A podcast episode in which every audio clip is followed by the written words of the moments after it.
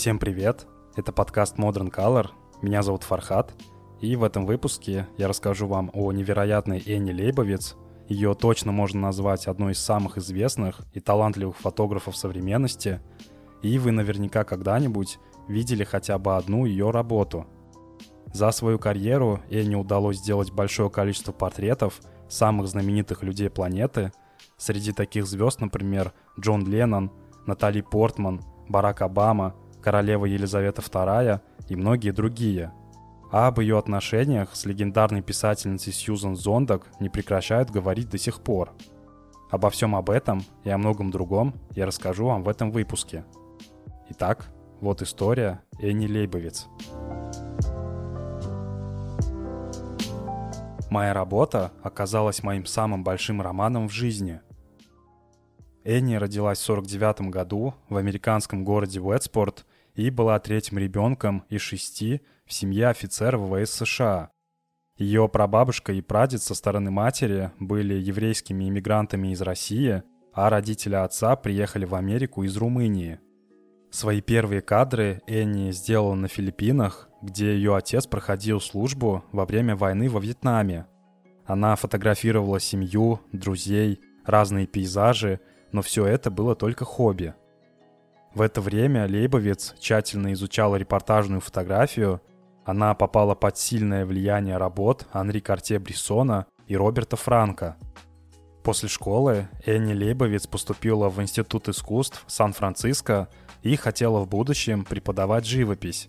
Однако уже после второго курса и поездки в Японию Энни выбрала фотографию в качестве основного курса и поняла, что с ее складом характера фотография подходит ей больше, чем живопись. Я была еще молодой, не до конца сформировавшейся личностью, и мне не хватало терпения. Я была не готова к абстракциям, мне нужна была реальность. Карьера Энни Лейбовиц началась в 70-м году. Журнал Rolling Stone попросил ее сфотографировать Джона Леннона. Она была тогда еще студенткой, и это было ее первое коммерческое предложение – Джон был очень удивлен, что редакция журнала направила на съемку именно Энни, но все равно общался с ней как с профессионалом. Энни потом вспоминала. «Джон — настоящая легенда, тот, перед кем я благоговела. Он научил меня тому, что я могу быть собой».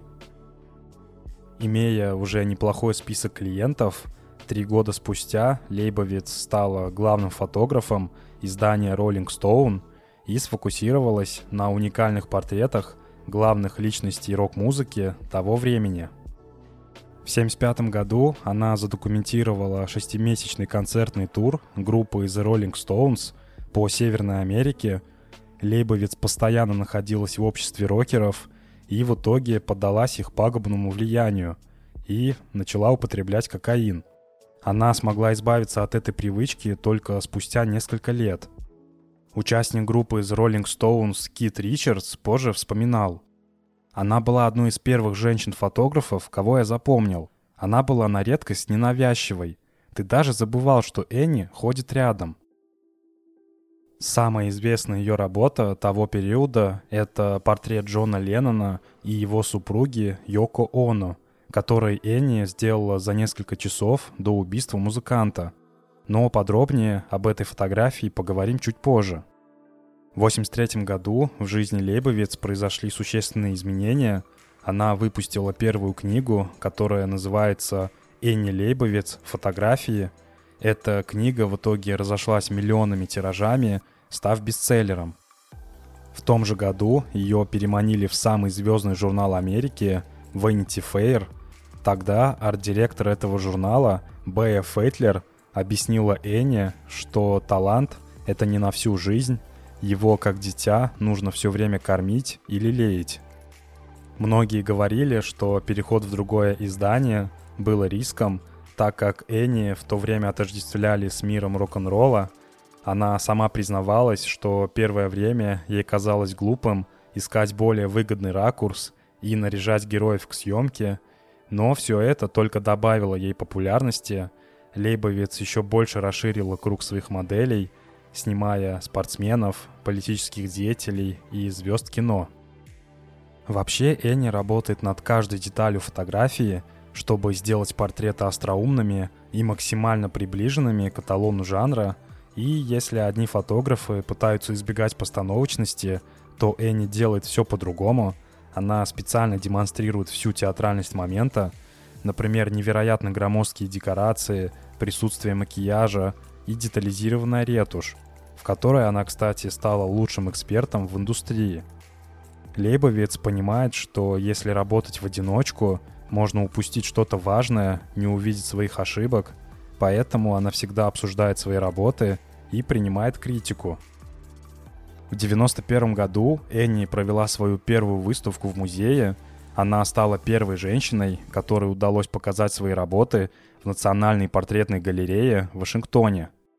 Чуть ранее в жизни Энни появилась Сьюзен Зондак. Они познакомились в 89 году, когда прославленная писательница и феминистка уже лечилась от рака. Именно Зондак, по словам Энни, внушила ей уверенность в себе. Сьюзен постоянно подталкивала ее вперед, цитируя писателя Уильяма Фолкнера «Старайся быть лучше себя самой». А сама Энни вспоминает этот период так.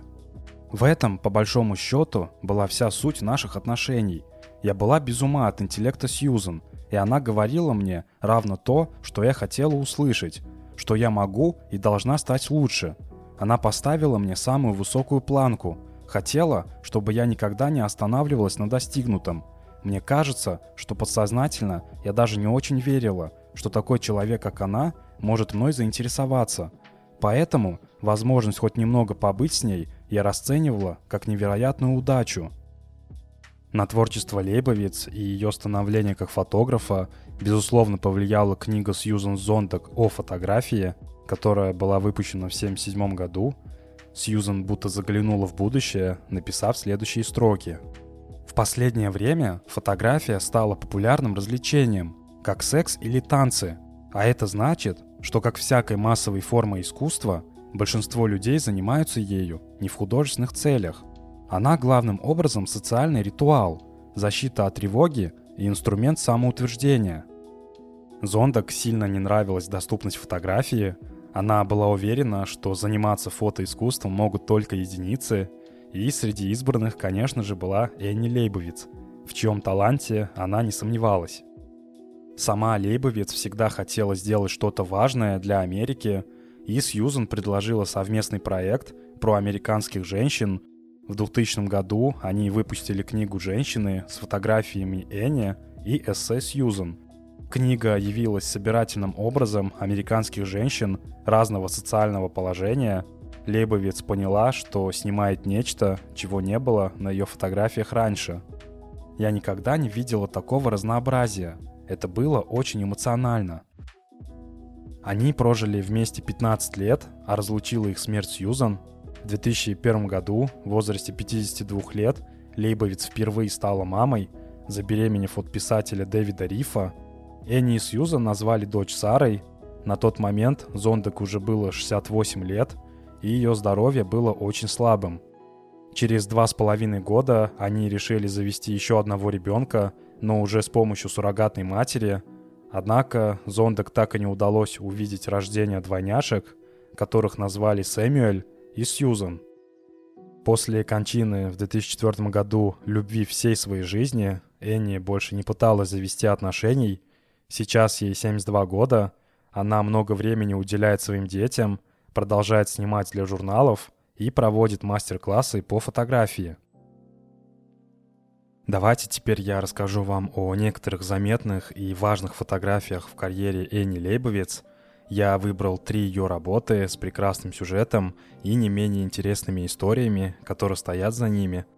Выбор фотографий максимально субъективный, поэтому заранее прошу не критиковать меня. Эти три фотографии вы найдете по ссылке в описании к выпуску.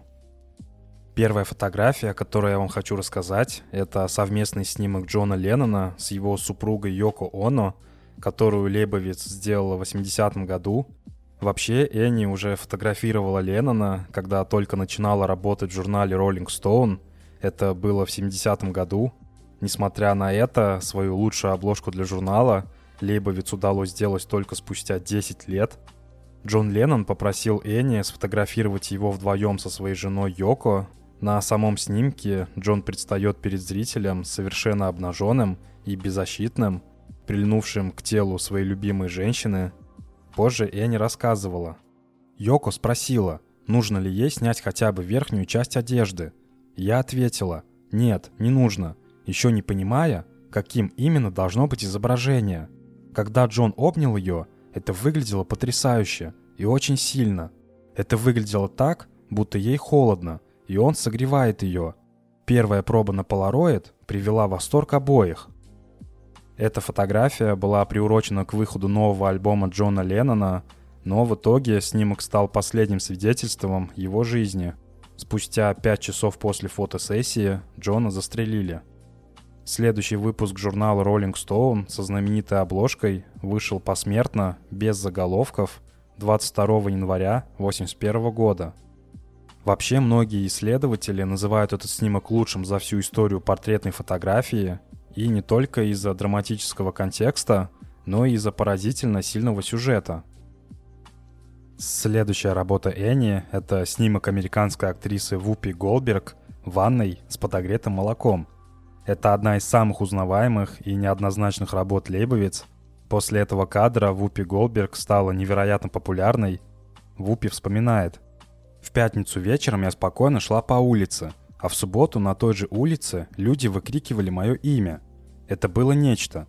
В тот день Энни вошла и сказала «Привет, я хочу поместить тебя в ванну с молоком. Я хочу показать, как ты появляешься из всего белого». А я подумала «Дорогуша, как скажешь, как скажешь. Кошки потом за мной неделями бегали. Сама идея снимка пришла в голову Энни по мотивам комедийного выступления Голберг, где чернокожая девушка пытается придать коже более светлый оттенок. В итоге контраст сделал свое дело, и фотография с Голберг произвела настоящий фурор и позже была продана на аукционе Кристи почти за 10 тысяч долларов. Ну и последнее — это фотография Ее Величества Королевы Елизаветы II в окружении своей семьи. Эта фотосессия состоялась в 2016 году в честь 90-летия королевы. Энни Лейбовец по этому поводу вспоминает. Самое трогательное и важное в этой съемке было то, что все идеи исходили от нее. Она хотела фотографироваться с внуками и правнуками, с мужем, принцем Филиппом, со своей дочерью, принцессой Анной, и со своими корги. Вообще, Энни не в первый раз работает с королевой. В 2007 году состоялась самая известная и скандальная фотосессия с Елизаветой II. Тогда она приехала с официальным визитом в США. Лейбовец попросила королеву позировать без короны. Энни показалось, что с короной все выглядит слишком нарядно. В тот момент на фотосъемке присутствовали журналисты BBC, которые позже написали, что королева после этой просьбы сильно рассердилась и решила просто уйти. Но в итоге это оказалось неправдой, королева никуда не уходила, а журналистам пришлось потом извиняться.